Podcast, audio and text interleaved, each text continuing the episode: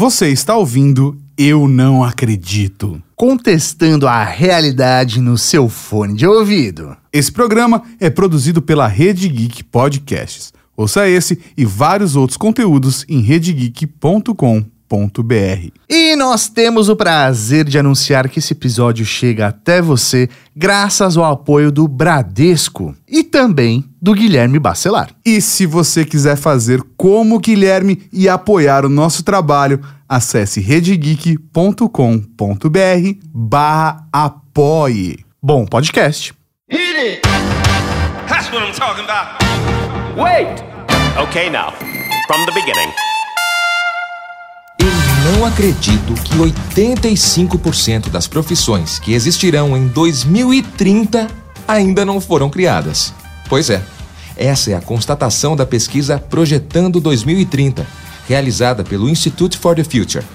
Encomendada pela Dell Technologies, a pesquisa contou com 3.800 líderes de médias e grandes corporações, de mais de 17 países, incluindo o Brasil. Ok. Além de não saber qual será nosso trabalho daqui a 10 anos, o que mais esperar? As tentativas de responder essa pergunta podem vir de um profissional especializado no futuro, o chamado futurista. Não, ele não lê cartas de tarô ou uma bola de cristal. O futurista, ou futurólogo, é quem, baseado em abordagens científicas, tenta prever o que vem por aí. O futuro é para experts no assunto. Como você pode imaginar, o Tato e o Mauri aqui estão longe de serem especialistas em dias vindouros. Mas uma coisa eles conseguem prever: nos próximos 50 minutos, você não vai conseguir parar de ouvir esse podcast. O episódio de hoje tem a apresentação de Tato Tarkan É muito mais estatístico do que tarólogo. e também de Professor Mauri, Quando vamos ter carros voadores? com a participação de Béia Carvalho. Mas o que estamos falando? Estamos falando que uma mente criativa está mais perto do caos do que da ordem. Os links para o site e todas as redes sociais da convidada estão na publicação deste episódio em redegeek.com.br.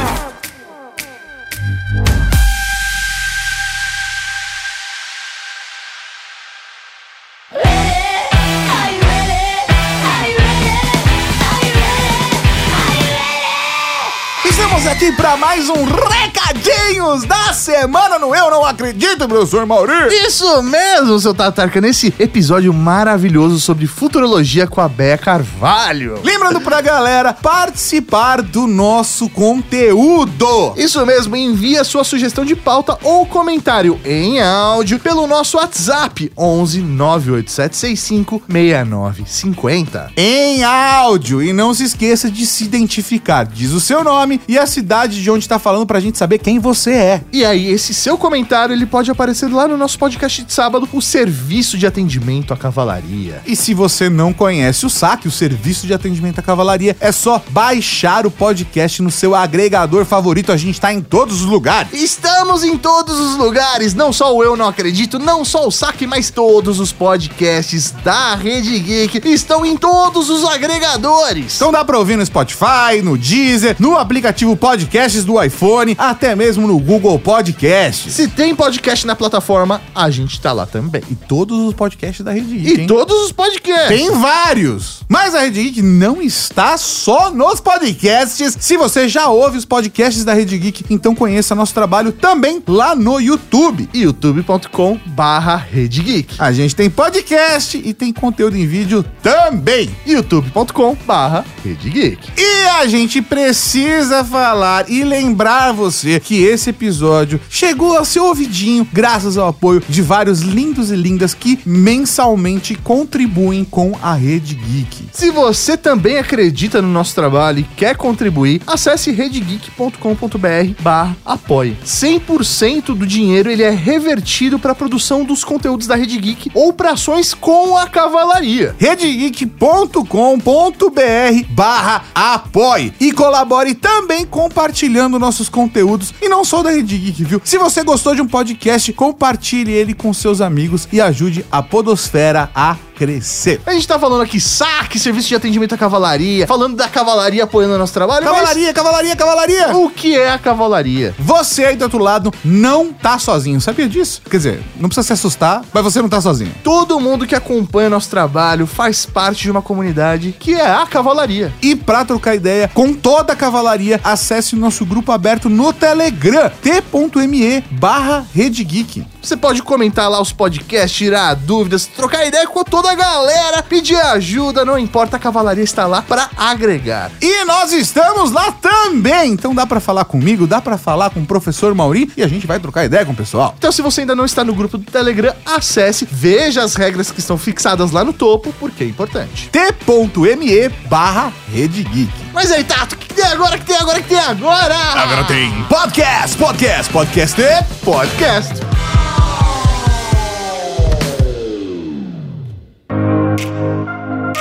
Tem previsão que é tão certeira que parece coisa de vidente, de gente com o sexto sentido desenvolvido. Mais longe do esoterismo e dos dons sobrenaturais, os bons futuristas ralam muito sobre números, dados e estatísticas para prever o que vem por aí. E eles costumam acertar. Bill Gates, por exemplo, previu lá em 1999 a internet móvel, o pagamento online e as redes sociais. Na época, as previsões dele foram consideradas ousadas. Mas, para entender o tamanho da ousadia do fundador da Microsoft, vamos acompanhar um trecho do livro A Empresa na Velocidade do Pensamento, publicado por Gates no final da década de 90. Abre aspas. As pessoas vão carregar pequenos dispositivos que lhes permitirão ficar constantemente em contato e fazer negócios eletrônicos a partir de onde quer que estejam. Elas serão capazes de checar as notícias, ver voos que tenham reservado, obter informações dos mercados financeiros e fazer praticamente tudo com esses dispositivos. Fecha aspas. Mais de 20 anos depois, cá estamos nós, completamente grudados aos nossos pequenos dispositivos. Parece feitiçaria, né?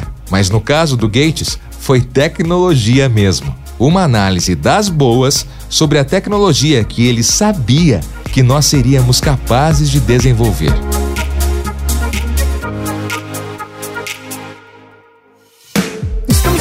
Para falar de futurologia.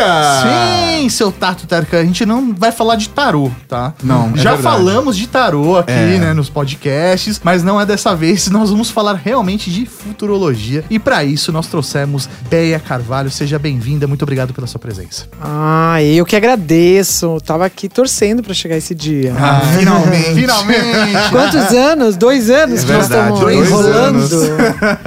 Enrolamos bem até hoje. Por favor, se apresente, quem é você? Olha, eu sou Beia Carvalho, como já falamos. Hoje, palestrante futurista. Legal. E Beia, onde o pessoal te encontra, encontra o seu trabalho? Bom, eu sou aquela mulher fácil. É, a vida não é fácil, mas eu sou fácil. Bom, meu site é beacarvalho.com.br. Eu tô em todas as, as redes como Beia. No Instagram eu sou arroba Beia.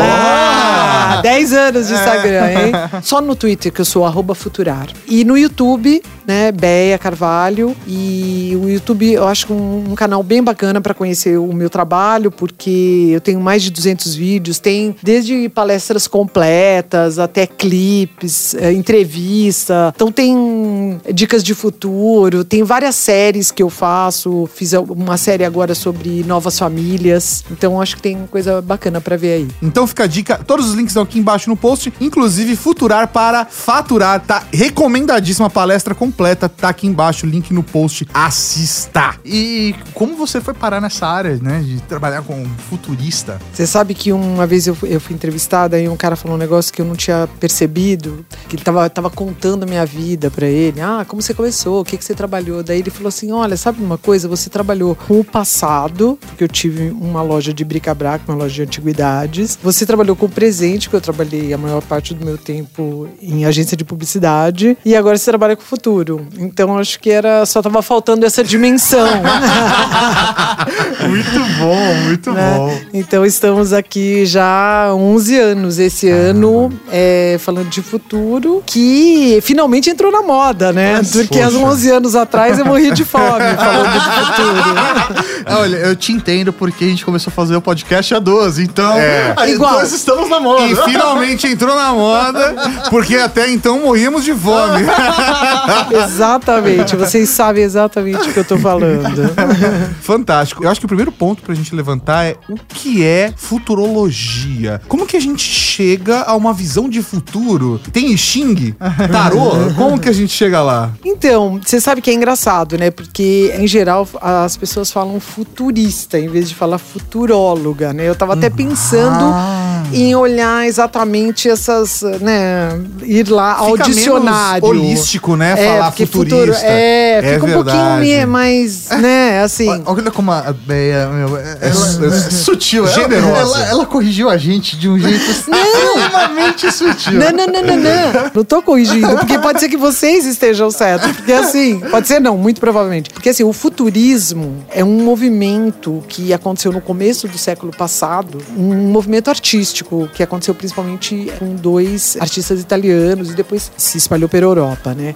Então, se você procurar, por exemplo, na Wikipédia, você vai, você googar eh, futurismo, futurism, você vai cair nesse movimento artístico. Sim. Entendeu? Você não vai cair em é um movimento de pessoas que falam do futuro, né? Então, na realidade, eu, eu entendeu? Eu tô aqui de ignorante, porque eu não sei. Eu só sei que eu vejo. Como futurismo. Na fala, né, as pessoas que exercem futuristas, tanto em inglês, também é a mesma palavra, futurist, e não futurologist. Rology.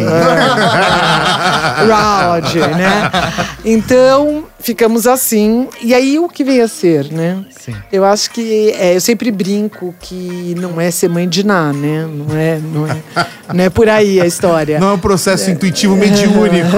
Não, aliás, eu sou péssima nisso. Eu sou, eu sou daquelas pessoas que entram no lugar e as pessoas falam: Nossa, você viu o clima? Eu falo: Não. não sinto nada, não vejo nada, não é por aí. Mas enfim, eu acho que é, é uma observação né, das tendências do futuro. Muito mais do que prever o futuro. E eu acho que é uma sensibilidade de olhar essas tendências e quais as possibilidades com S delas se combinarem. É muito mais estatístico do que tarólogo.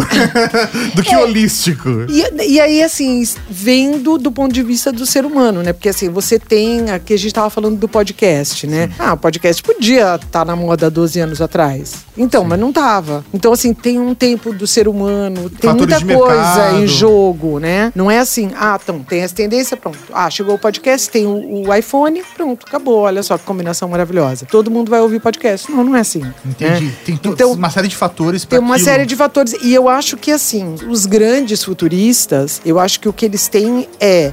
Eles conseguem imaginar cenários de combinações que, vamos dizer, a maioria das pessoas conseguiria, ou a maioria dos futuristas conseguiriam fazer es- essas combinações, né, imaginar essas combinações, e eles conseguem fazer combinações que ninguém pensa. Né? Eu acho que os mais extraordinários são esses que realmente não estão fazendo aquela combinaçãozinha mais é, Óbvia, né? mais óbvia, mais à vista. Ah, dado isso, mais aquilo, um mais dois, entendeu?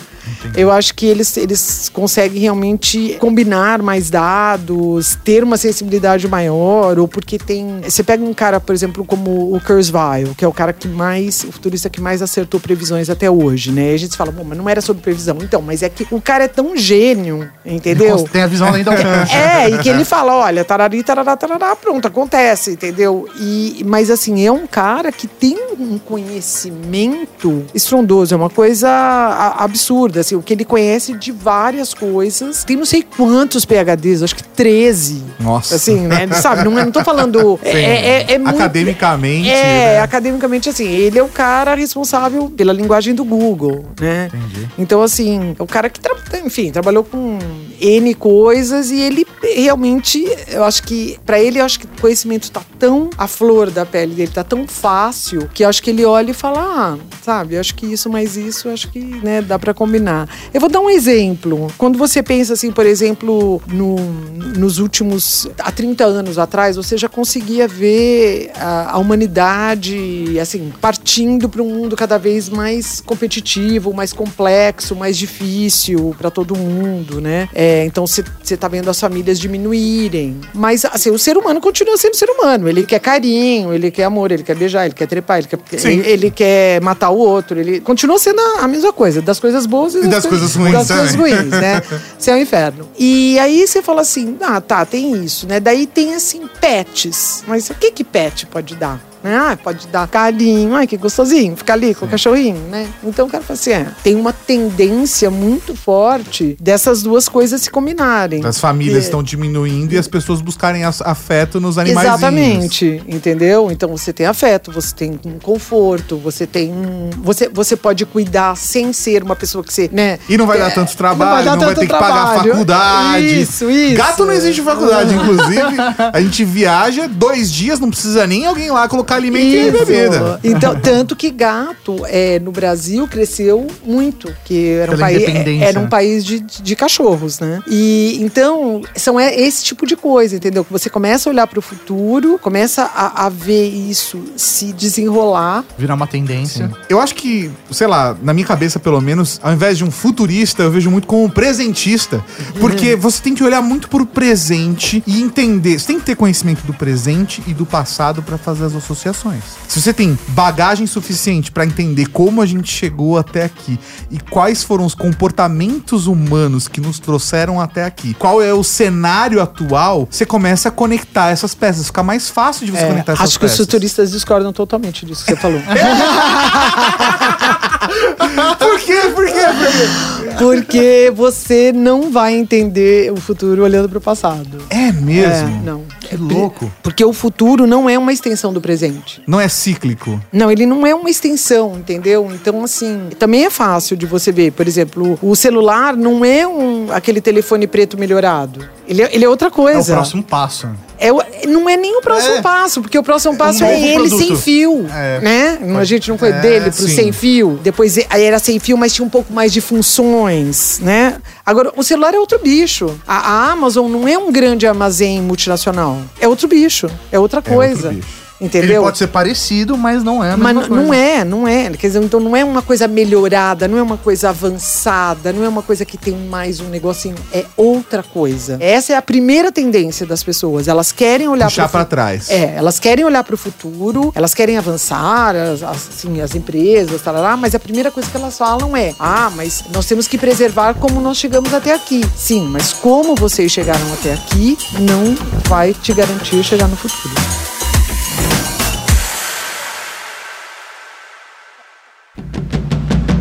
Grande lance do futuro é que ele muda cada vez que você olha para ele, justamente porque você olhou para ele. E isso muda todo o resto. A frase é de Chris Johnson, personagem de Nicolas Cage no filme Vidente, um cara que consegue prever os cinco minutos de um futuro próximo. Pode parecer pouco, mas a certeza do personagem sobre o que vai acontecer nos cinco minutos seguintes é suficiente para impedir um ataque terrorista em Los Angeles. E se tivéssemos esse poder? E se ele fosse ainda maior? Se ao invés de cinco minutos pudéssemos prever o que vai acontecer em nossas vidas daqui a cinco anos? Faça um exercício de futurologia sobre sua trajetória.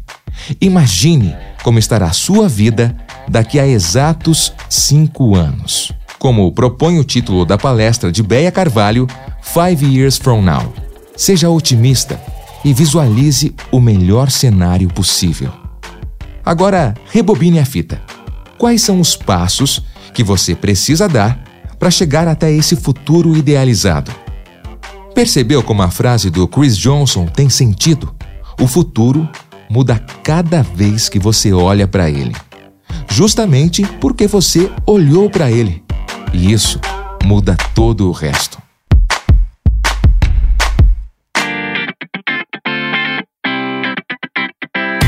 Mas, Béia, você falou que começou isso 11 anos atrás. Isso. Mas, assim, como veio a ideia, né? Por que você quis ser uma futurista? Ou que habilidades que foram desenvolvidas em você que você percebeu que você poderia trabalhar com isso? Você pode contar um pouquinho da sua história mesmo pra gente? Tá, há 12 anos atrás eu, eu tava em agência de publicidade, eu era sócia de uma agência. Você já sabia o que era podcast?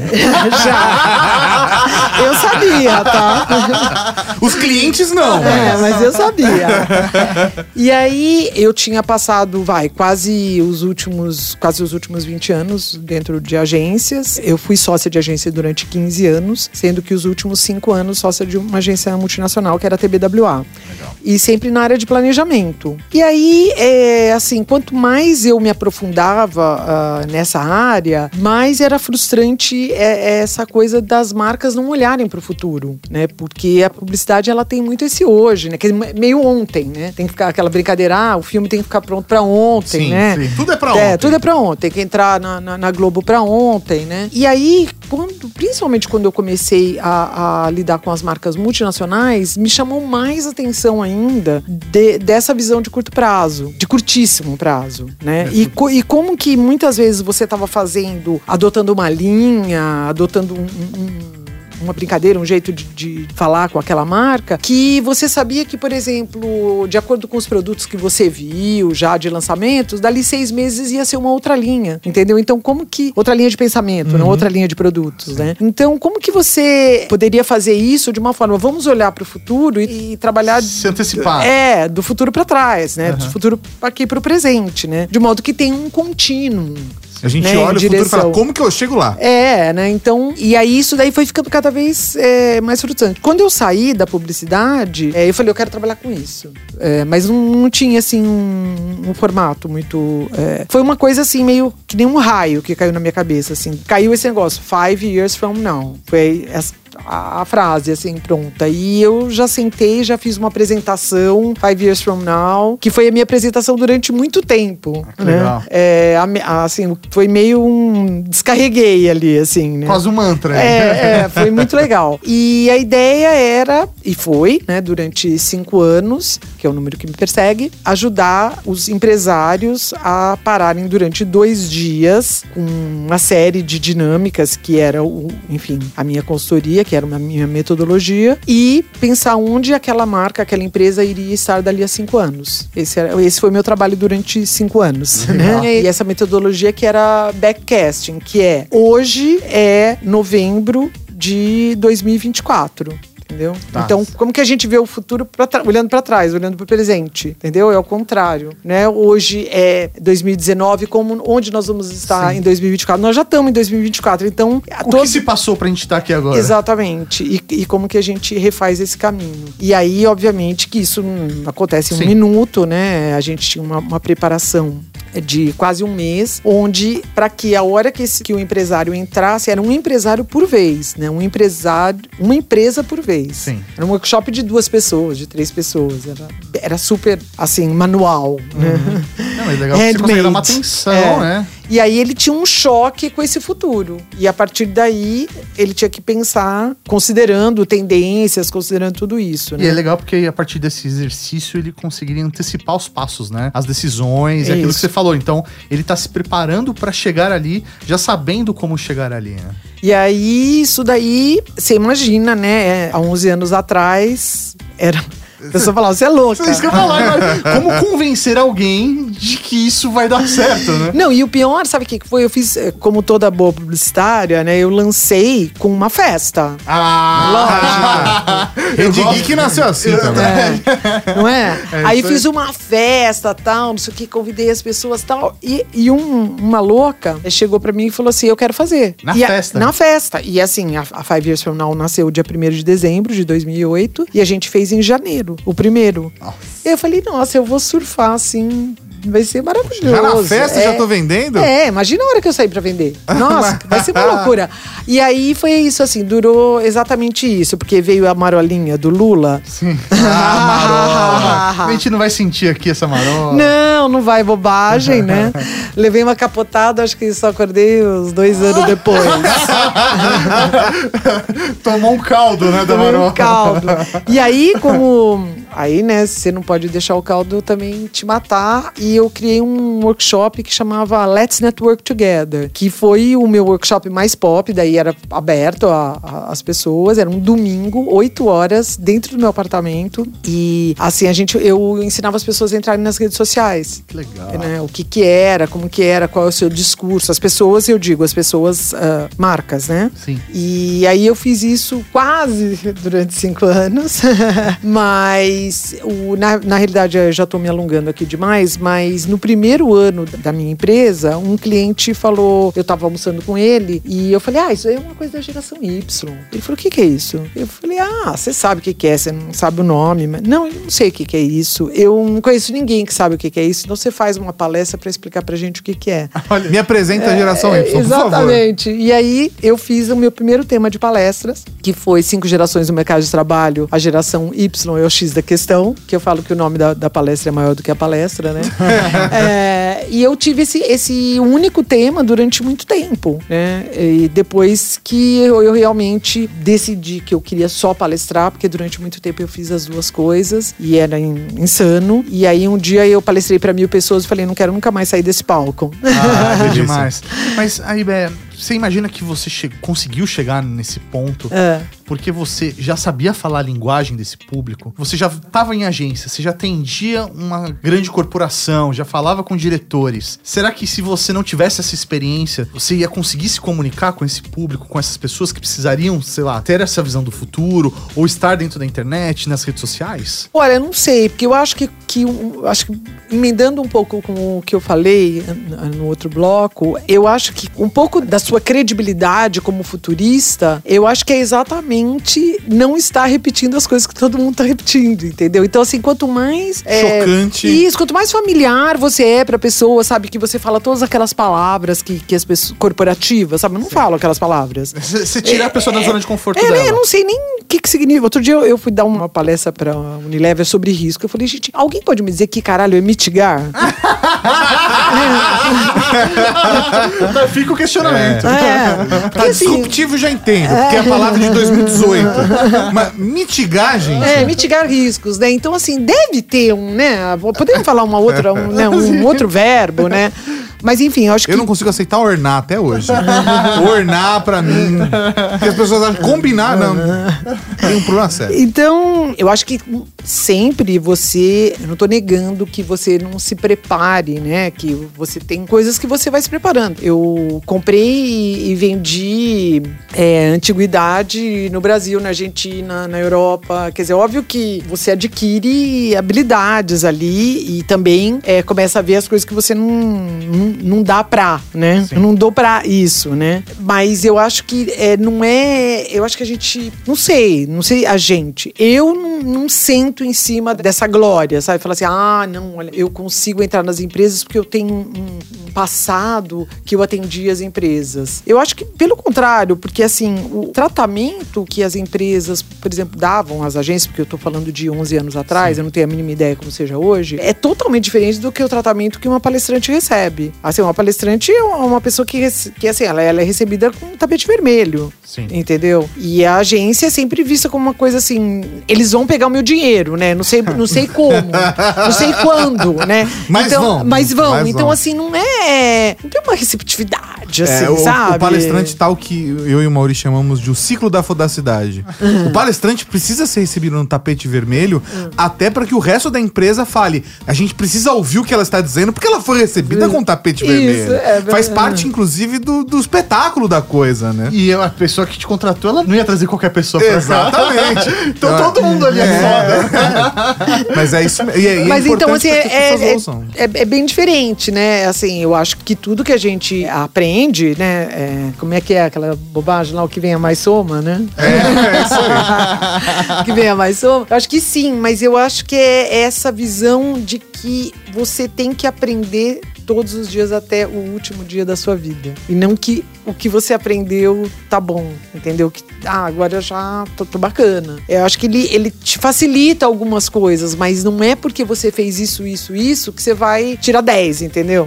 É, e eu acho que é, é- a gente tem que, que sentir esse, essa falta, esse buraco. Ter a ganância de ter o próximo conhecimento. ali. É. Os futuristas são unânimes. As profissões do futuro vão exigir domínios de várias áreas de conhecimento. Então, como vai a preparação desses profissionais do futuro? Vai mal. Pelo menos no Brasil. Segundo os dados do PISA 2018, publicados em novembro de 2019, dois terços dos brasileiros com 15 anos de idade sabem menos que o básico em matemática. Os dados do PISA, sigla em inglês para Programa Internacional de Avaliação de Estudantes, mostram que o nível de leitura dos estudantes brasileiros também não vai bem. Ele permanece estagnado há 10 anos. Portugal, por sua vez, comemorou os resultados. No quesito leitura, o país atingiu o nível dos países desenvolvidos. Em outras palavras, Portugal fez sua lição de casa de futurologia na área de educação. Uma lição que o Brasil passou da hora de começar a fazer.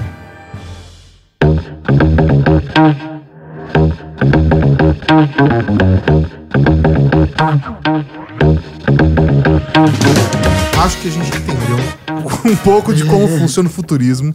E é muito interessante como toda essa estrutura funciona e o que é capaz de fazer um profissional que trabalha na área. Mas eu queria saber, então, Bé, como você enxerga o cenário atual? Como nós estamos? Qual é a visão de um futurista da realidade que nós estamos vivendo agora? Considerando que a gente tá gravando esse programa numa segunda-feira, dia 18 de novembro de 2019. É, provavelmente as pessoas estão ouvindo isso já em 2020, não sei. Não sei. Não sei que Mas- momento. Mas você, não importa, você pode estar ouvindo isso em 3042. É, a magia do on demand. É, exatamente. Está disponível no servidor, você pode ouvir pra sempre. Mas como você enxerga o cenário atual? Então, a gente tá entrando na terceira década do século XXI. Anos 20. E a gente fala desse século como se ele fosse um século super novinho, entendeu? como verdade, se né? a gente fala assim, Começou ah, agora. É, começou agora. É tipo como se fosse, sei lá, 2003, 2005, sabe? Nós estamos o final dessa década é 2030. Ninguém tem a mínima noção do que vai acontecer em 2030. Ninguém tem a mínima noção de como será o mundo em 2030, né? O que a gente sabe é que a gente precisa desenvolver, desculpa falar aqui a palavra que todo mundo fala, né? Mas a gente precisa desenvolver novas habilidades. Porque um novo século pede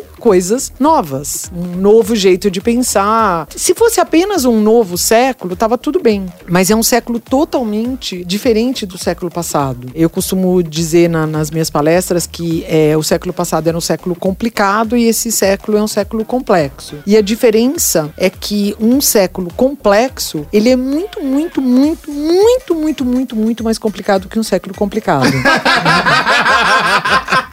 É, tá aí, tá aí uma verdade. É, porque é isso, essa, também, é, também essas palavras que as pessoas falam, ah, é complexo. Mas o que quer dizer isso? Quer dizer que é muito, muito, muito complicado, entendeu? E se é muito, muito, muito complicado, você não vai resolver com as suas armas que você tinha no, no século XX. É, As regras do jogo são diferentes. São cada vez mais. Ela, e na realidade eu acho que tem, tem uma coisa que é muito louca, que é assim, tem regra, né? Assim, você só sabe que as outras caíram, mas qual- É, quais são quais as são as novas, atuais, né?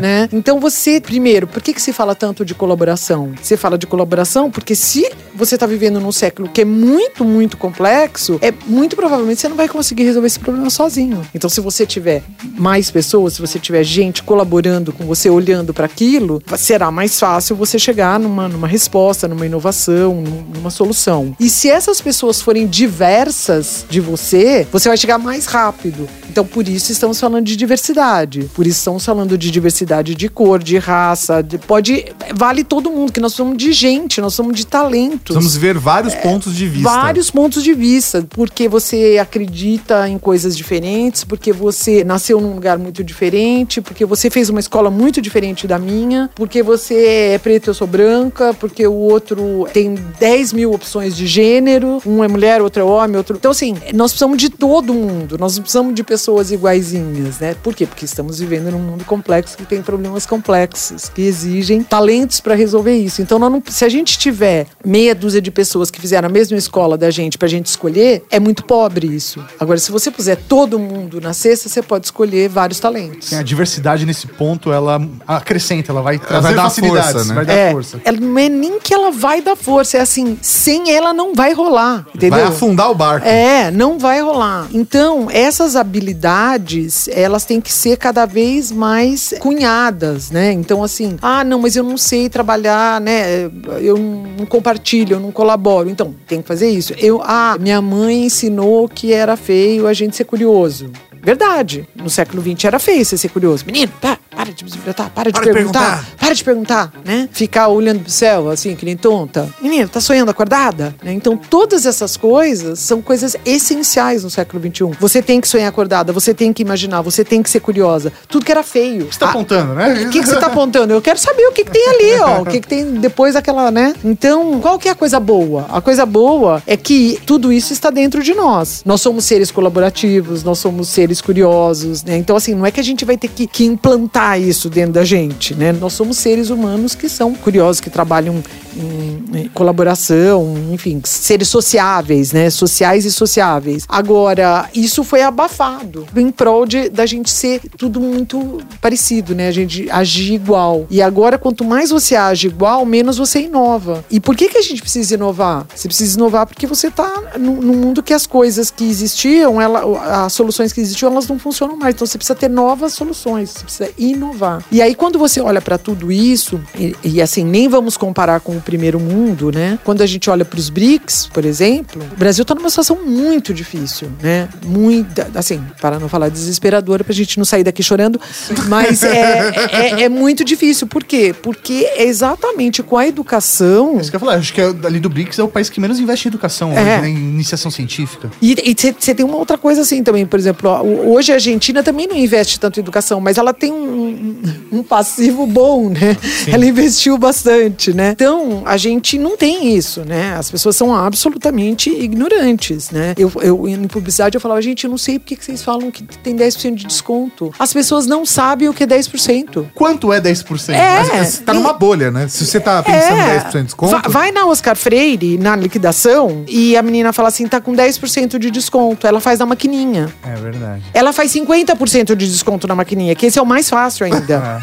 né? Quanto custa? 100, mas tá com 50%. Pera um pouquinho, ó. Aí ela demora duas horas pra fazer a conta na maquininha e ela fala que é 50. E, e quando você fala assim, ah, é 50, ela fala, nossa, como você faz rápido? Você fala, não, não é rápido, gente. Rápido é o, sei lá, o nerd que faz rápido. Sim, é você Isso pegar o Pi e dividir por dois. Aí tudo bem, eu ficaria surpreso. é, né? 50% de 100%!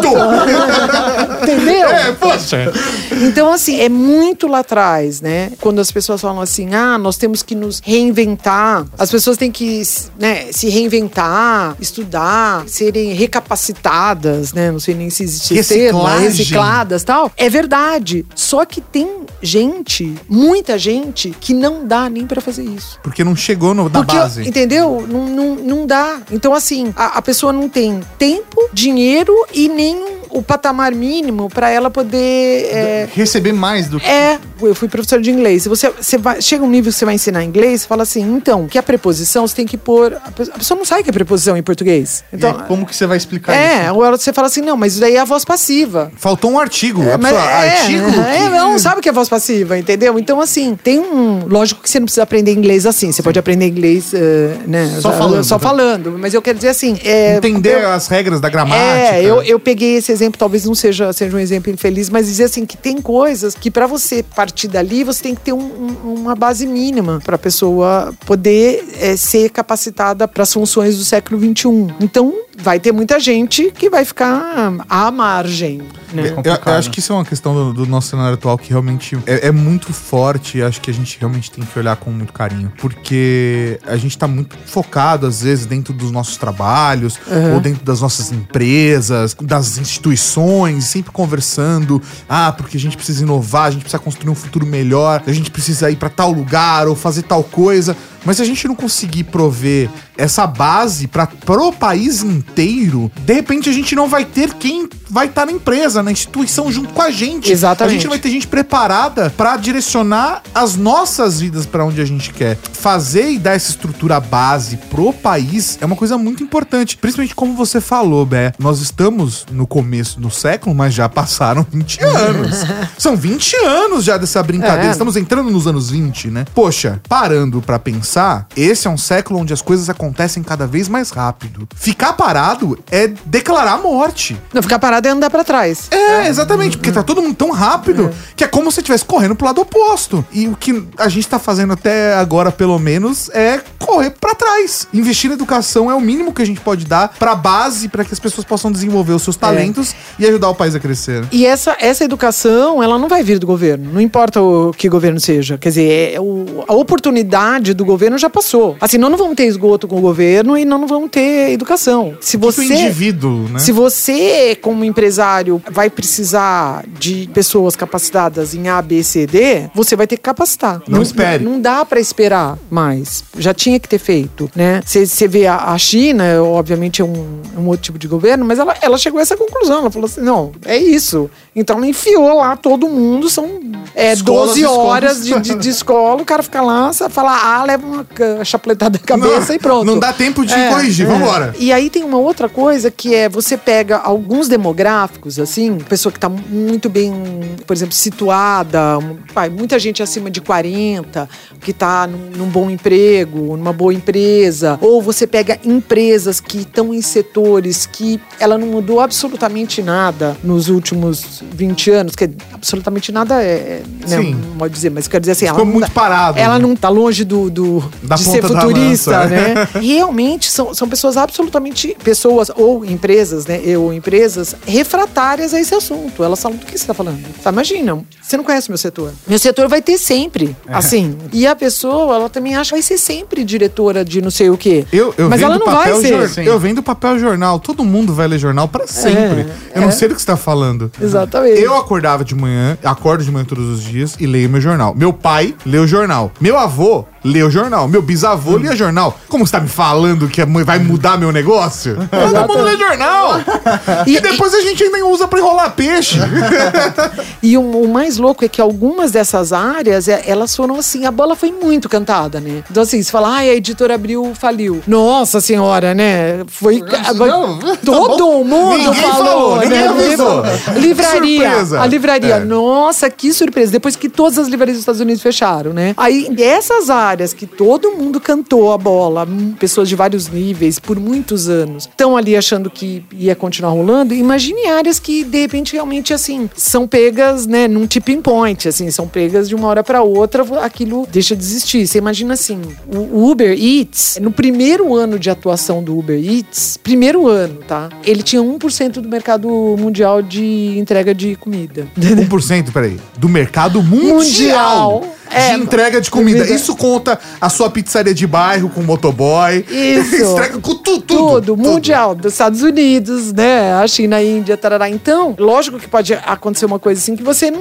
Realmente, não- ninguém cantou a bola por ser uma dessas. Às vezes nem é, o Uber estava esperando esse 1% de market share mundial de entrega de comida. Na realidade, ele tava. Na realidade, Não, mas eu tô tava. falando que às vezes, É, dependendo é. do cenário, Sim, sim. nem, nem, nem tá É. desenvolvendo o projeto sabe que vai dar tão certo. Mas as pessoas precisam daquilo, às vezes dá um boom. É óbvio que eles fizeram um planejamento pra chegar É. no melhor cenário possível. Mas tem cenários onde nem isso acontece, né? Mas você sabe que é, eu falo que se não tivesse Uber palestrante não tinha exemplo, né?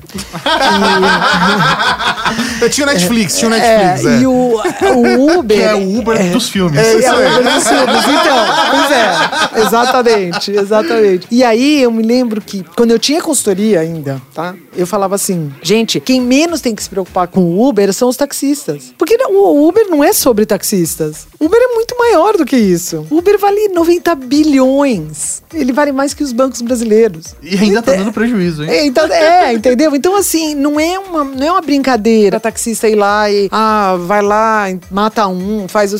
Sabe, não tem nada a ver. É, é- é é- é a escala é, do Uber é uma coisa é, muito grandiosa. Então, essas coisas têm a ver com presente, não tem a ver com futuro. O Uber não é uma coisa do, futuro. O Uber é uma coisa do presente. E nas minhas palestras eu falo assim: olha, tá aqui, ó. O Uber vale 90 bilhões hoje, tá? Porque amanhã pode ser que ele valha 120 ou 75, né? Não, não, mas assim, É, ele pode ah, subir é, ou pode sumir. Exatamente. Não, mas assim, ele- você seguindo ele, você Sim. vê que ele tem essa flutuação, né? Ele tá em 785 cidades e amanhã ele tá em 770. E depois de amanhã ele tá em 790. Quer dizer, assim, é- até isso é diferente, mas isso não é futuro. Isso é presente. Então, assim, como que você está vivendo, entrando na terceira década do século XXI e você não tem noção das coisas do presente?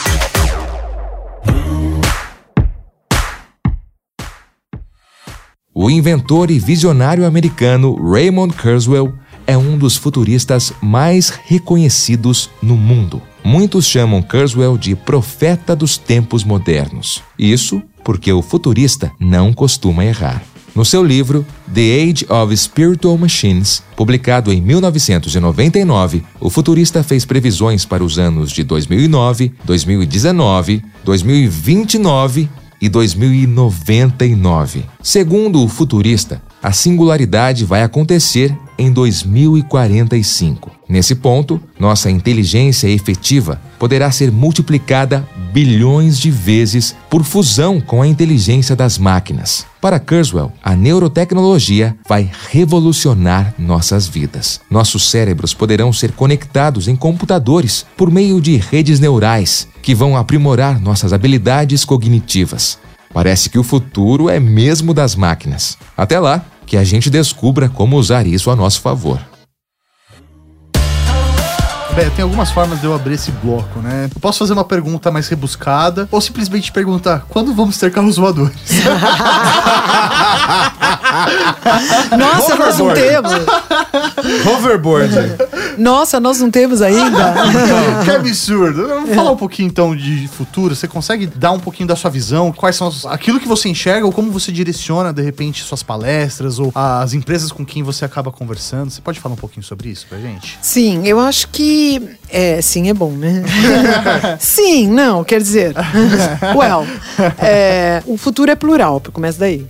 Né, futuros. Então, eu acho que uma, uma das coisas que mais tá pairando aí na cabeça de todo mundo é o futuro do trabalho, né? Porque tem o futuro da comida, o futuro do trabalho, né? É, Que, inclusive, quero até deixar a recomendação do Ultra Geek 387 com Cris Dias, que a gente tava discutindo o futuro do mercado de trabalho aqui também. Então, ficou curiosidade, vai lá e ouve, tá no muito nosso legal. histórico. É muito legal. Tem que ouvir. Como a gente tava falando no bloco anterior, né? São coisas do presente, Sim, né? aí. Que apontam para o futuro. Mas é, muitas coisas, por exemplo, no, no futuro do trabalho, uma coisa que eu gosto de falar é dos slashers. Já ouviram falar dos slashers? Slash, é aquelas pessoas que fazem muitas coisas ao mesmo Isso, tempo. que ela faz uma coisa, slash, né, barra alguma outra coisa, né? Então, ah, você radialista, slash, dono de agência, slash, né?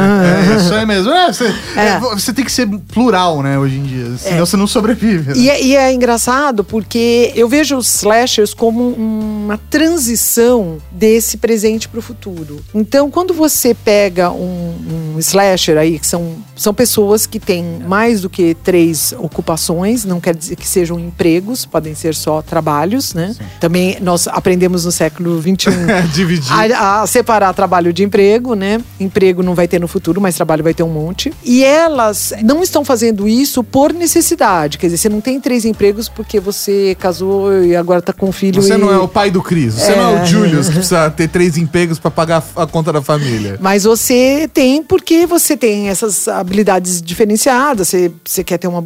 Né, Você se realiza, música, né, Você se realiza, exatamente. E aí, o que que acontece? Ao você tendo esses, esses três, eh, essas três ocupações, ou cinco, né, ocupações diferentes, você começa a desenvolver as habilidades do futuro. Então, por exemplo, se você tem cinco ocupações, três ocupações, ah, não vamos nem exagerar, você tem três locais que você realiza esse trabalho, né? Então você tem que se, comunicar e se socializar com três grupos diferentes de pessoas. É diferente de você, ah, já sei como que é no meu trabalho. As pessoas são assim, meu andar é assim, minha sala é assim. É o né? contrário do caminho do apertador de parafuso, no final das contas. Exatamente. Porque não é nem ser generalista, é você entender três realidades diferentes, Isso. entender até às vezes onde elas se conectam Exatamente. e conseguir passar e pular de uma pra outra. Eu gostei Transitar, É, Seamlessly. exatamente, Seamlessly. seamlessly, sem, sem de uma forma Sem dificuldade. imperceptível, né? É. Eu acho que isso é um ponto muito, muito legal, inclusive, de um discurso do. Se não me engano, teve um episódio do Last Week Tonight com o John Oliver, É. que ele tava falando sobre isso, e no final, até a conclusão do episódio, do roteiro, era de,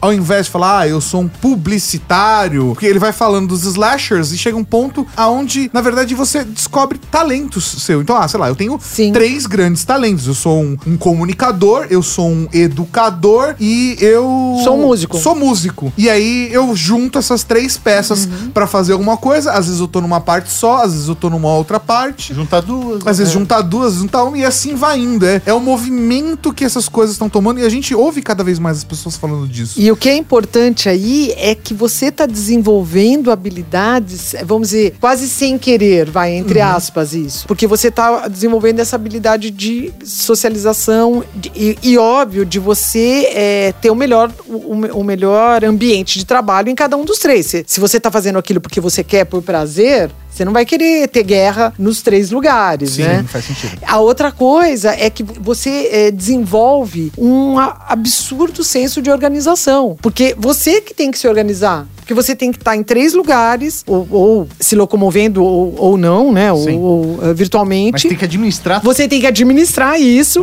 tarefas, é, Entregas. horários, entregas. Então você vai desenvolver. Olha que, que bacana que é isso. Então você está desenvolvendo tudo isso que, que o RH está pedindo. Que você- como que você vai ter todas essas, essas habilidades se até hoje o trabalho que você faz não te permite é, Vivenciar as experiências vivenciar essas pra experiências? chegar nesse ponto, né? Exatamente. E aí o mais legal é que também aquilo que você estava falando, não só você entender as três coisas, mas, por exemplo, você começa a atuar é, positivamente. Então você começa a levar um tipo de, de gestão, vamos dizer assim, um tipo de, de jeito de fazer alguma coisa do lugar A para o lugar B. Porque, putz, né? Deu certo. Deu certo lá, então talvez possa. Replicar, né? É, então você começa a, a inovar também, né? Então, essa coisa que as pessoas acham que, de repente, você vai, vai chegar em algum ponto do futuro e as coisas vão acontecer. Não, você tem que se preparar para isso. Eu tenho um amigo que eu falo assim pra ele: E aí, como estão as coisas? Ele falou: Eu tô trans.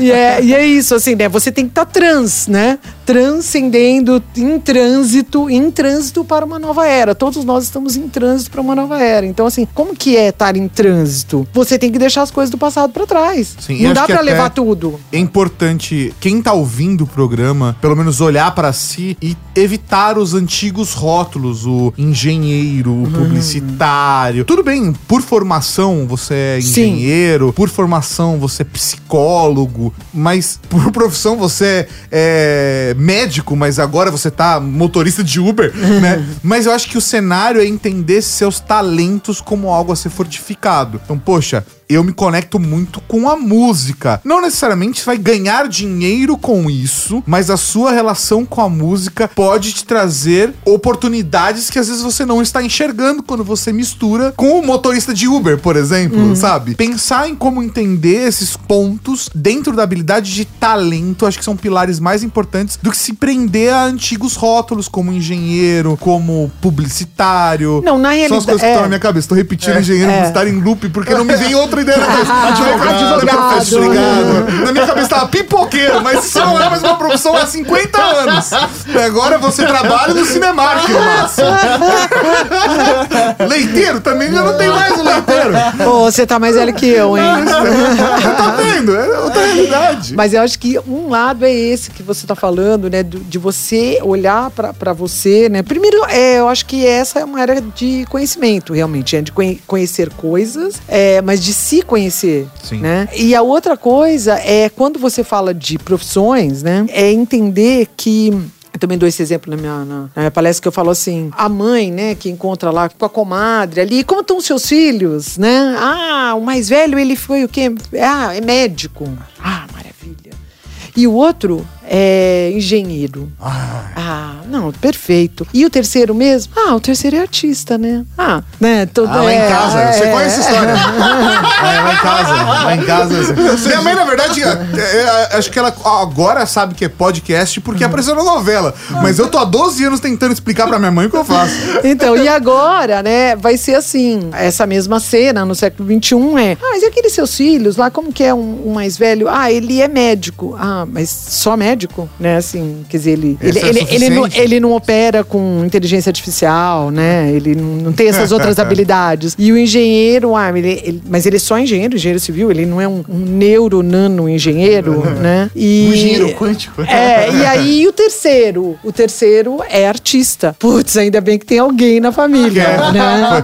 Um criativo. Os valores, é, os valores estão mudando. E eu acho que tem um pouco de, de realmente da criatividade ganhando cada vez mais importância na nossa sociedade. Uhum. Acho que até teve algum podcast recente, relativamente recente nosso, que a gente tava falando dessa, dessa transformação. Aonde, às vezes, nos conceitos mais antigos, as pessoas não viam valor Uhum. no processo criativo se você estava envolvido com um processo lúdico. Ah, isso é infantil, isso é coisa de criança. Adulto não tem isso. Adulto paga boleto e adulto fala de coisa séria. E, na verdade, esse processo criativo é importante a gente se manter. E às vezes o adulto que só paga boleto e faz coisa séria tem uma criatividade infantil ainda. Ele não chegou num adulto lúdico, um adulto que consegue extrapolar, ter uma visão madura do mundo e pensar em soluções criativas pra Mesmo isso. porque taparam, né? Exatamente, abafaram, abafaram a esse- criatividade. esse- essa criatividade.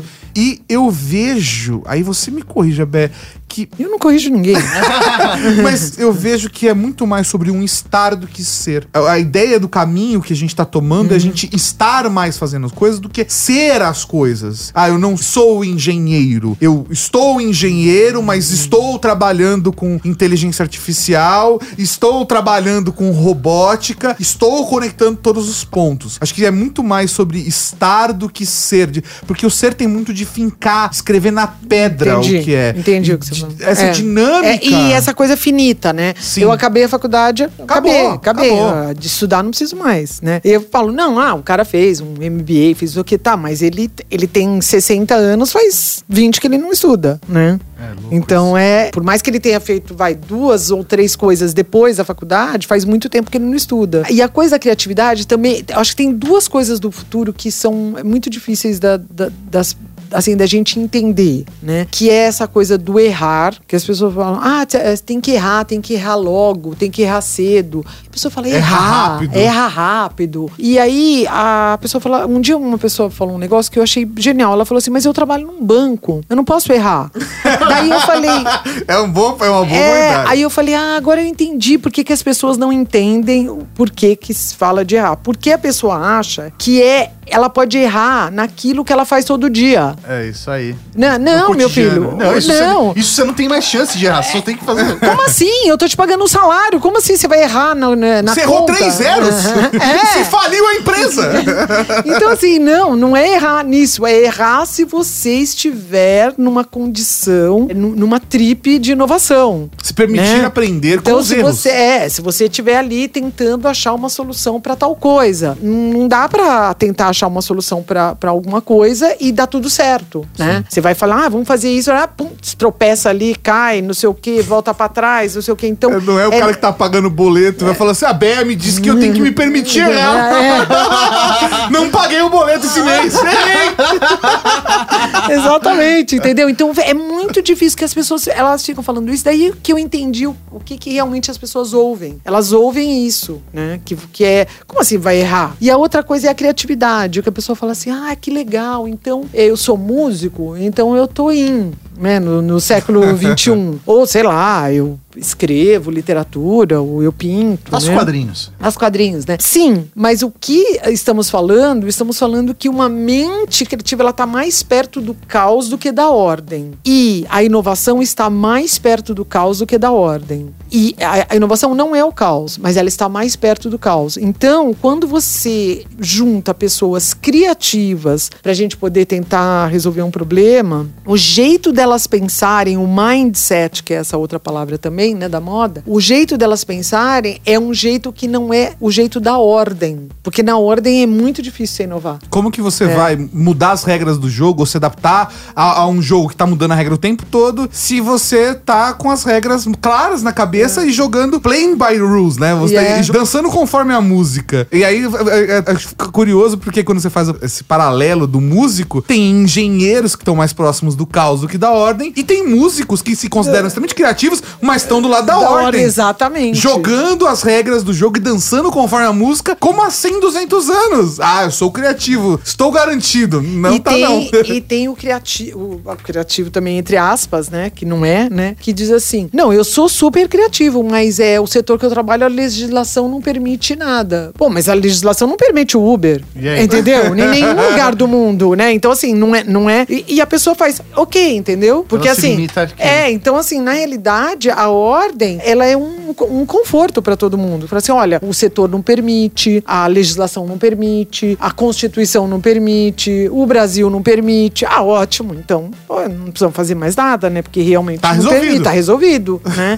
então, essa predisposição à ordem, ao passado, a- a- as raízes terem muito mais importância, é uma coisa que ela funcionava no século XX. O século XXI, realmente, assim, ninguém tem ideia de como será 2025, daqui cinco anos. É, é uma velocidade tão absurda que você não, não tem ideia. Por exemplo, uma das coisas que eu vou deixar aqui para todo mundo pensar tá? Que é um assunto muito sério, muito pouco é, falado, a, a profundidade e a seriedade desse assunto, que é o fake news. Então, assim, a evolução do fake news, ela pode levar a gente para um, um 2025 totalmente distópico. Com certeza. Entendeu? E, e as pessoas, o que, que elas fazem? Das, das mais capacitadas, com dois PHDs, entendeu? Elas pegam e te repassam um fake news pelo WhatsApp. Eu falo assim, mas minha filha, você é professora, como que você não tá vendo que essa merda não é verdade? Né? Não tô nem falando de política, hein, Sim, gente? é, não tô nem falando. Tô falando um negócio, você fala Em assim, todos os aspectos. Tô- todos os é, aspectos. como que você não viu que isso daqui não, não é...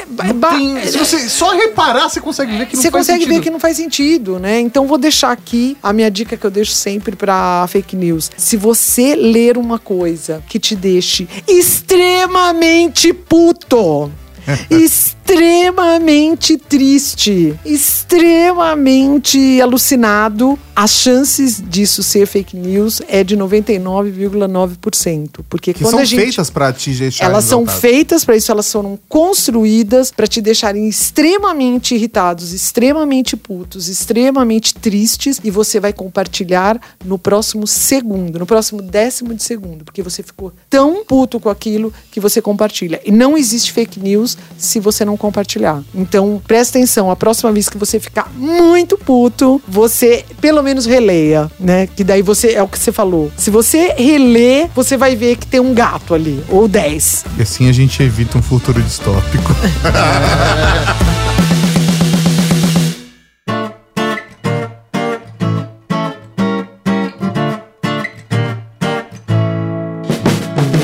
Você gostou desse podcast? Compartilhe e ajude a Podosfera a crescer. Contribua também enviando sua sugestão de pauta ou comentário em áudio pelo WhatsApp 11 98765 6950. Não se esqueça de dizer seu nome e de onde está falando, hein? Seu feedback poderá aparecer no nosso programa de sábado, o Serviço de Atendimento à Cavalaria. Esse episódio foi realizado graças ao apoio de outros ouvintes como você. Para saber como apoiar nosso trabalho também, acesse redegeek.com.br barra apoie. Direção e apresentação, Tato Tarkan e Professor Mauri. Produção, Laura Canteiras.